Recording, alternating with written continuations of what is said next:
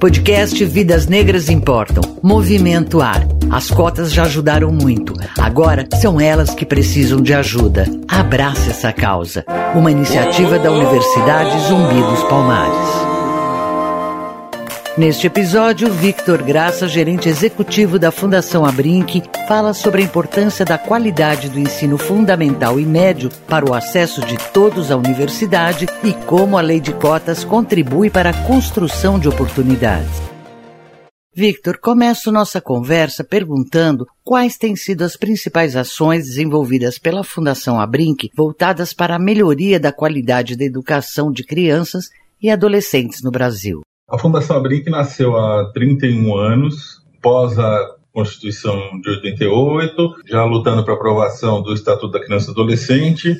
Então a gente trabalha para a defesa de todos os direitos, mas educação, proteção e saúde são pilares aqui na, na Fundação. Em relação à educação, muito acesso à educação infantil, qualidade, evidentemente, e a qualidade no, no ensino fundamental e médio. Então, a gente trabalha fortemente para conseguir o acesso das crianças né, à educação infantil e melhorar a qualidade de ensino. Nesse momento, trabalhando muito com a BNCC, nono ano, que é a passagem das crianças do nono ano para o ensino médio, trabalhando as competências e projeto de vida. E muito na educação infantil a gente tem trabalhar acesso e qualidade. Evidentemente que a Fundação Abrinq não vai resolver esse assunto sozinha, né? tem que ter política pública, a gente tem um projeto chamado Creche para Todas as Crianças, financia reformas para aumentar a, as vagas em educação infantil. Então, a gente está sempre fazendo algumas reformas, mas a gente trabalha na qualificação, então, é, doação de kit de livros e brinquedos e formação dos profissionais. E aí, profissionais de gestão, os educadores e também o pessoal administrativo da educação infantil.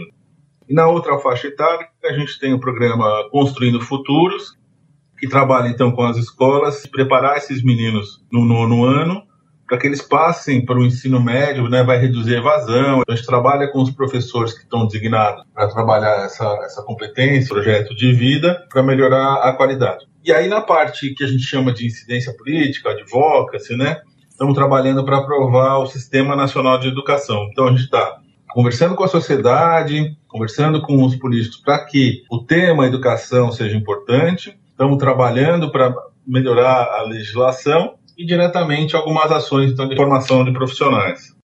A Brinque está bastante comprometida com a implementação no país dos Objetivos de Desenvolvimento Sustentável, os chamados ODS, propostos pela ONU, que tem várias metas sociais com vistas a 2030. Entre elas está o combate à desigualdade racial e étnica. Quais são os principais desafios da entidade para atingir esse objetivo? O Brasil tem avançado uh, em muitos indicadores. Eu acho que a sociedade entendeu a importância de cuidar das crianças e a gente vem evoluindo. Agora, na pandemia, devemos ter alguns retrocessos que nós vamos ver mais nos indicadores do ano que vem. Todos os projetos da Fundação Abrinq são feitos para todos. Porém, como você falou, tem uma identificação nas ODS, questão de desigualdade. Por exemplo, tem que tomar um cuidado em trabalho infantil. A maioria do, das, das, crianças em trabalho infantil né, são meninos negros. A parte de evasão escolar, a mesma coisa, né? Adolescentes, meninos negros. Os assassinatos, a mesma coisa, né? Meninos negros, são muitos. Então a gente trabalha para políticas públicas para todos, mas olhando para essa desigualdade, né? Para não deixar ninguém para trás. Falamos um pouquinho agora há pouco em relação à creche a gente fala, olha, saímos de 10%, tem uma meta para atingir 50% de vagas nas creches, na educação infantil, conseguimos atingir 30%, então temos ainda um bom caminho para percorrer.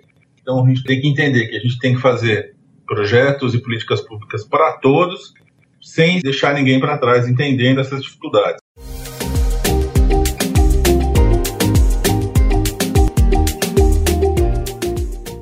Sabemos que construir uma carreira profissional exige esforço contínuo, dedicação e muita disciplina. Mas sem oportunidade, o caminho é muito mais difícil ou mesmo inviável. Na sua avaliação, qual é o papel das cotas nessa jornada para jovens negros, indígenas e de baixa renda?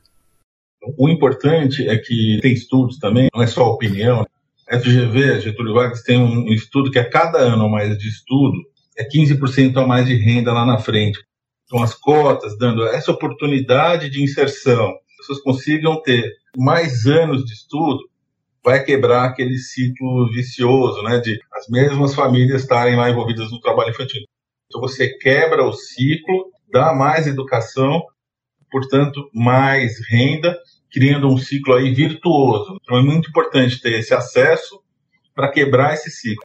É com a educação que vamos ter essa transformação, né? É um projeto de longo prazo. Estava vendo que se não me engano, é de 2012, com que renovar o ano que vem. E se a gente pegar o exemplo da Coreia, investe há 30 anos em educação.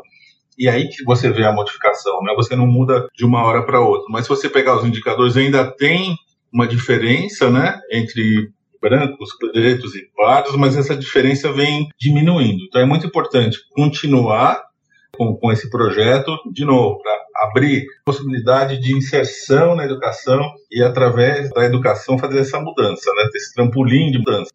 Como você disse agora há pouco, em 2022, o Congresso vai discutir se as cotas serão prorrogadas por mais 10 anos. Já sabemos que esse será um debate polêmico com muitos argumentos contrários à renovação da lei. Como a Fundação está engajada nessa causa?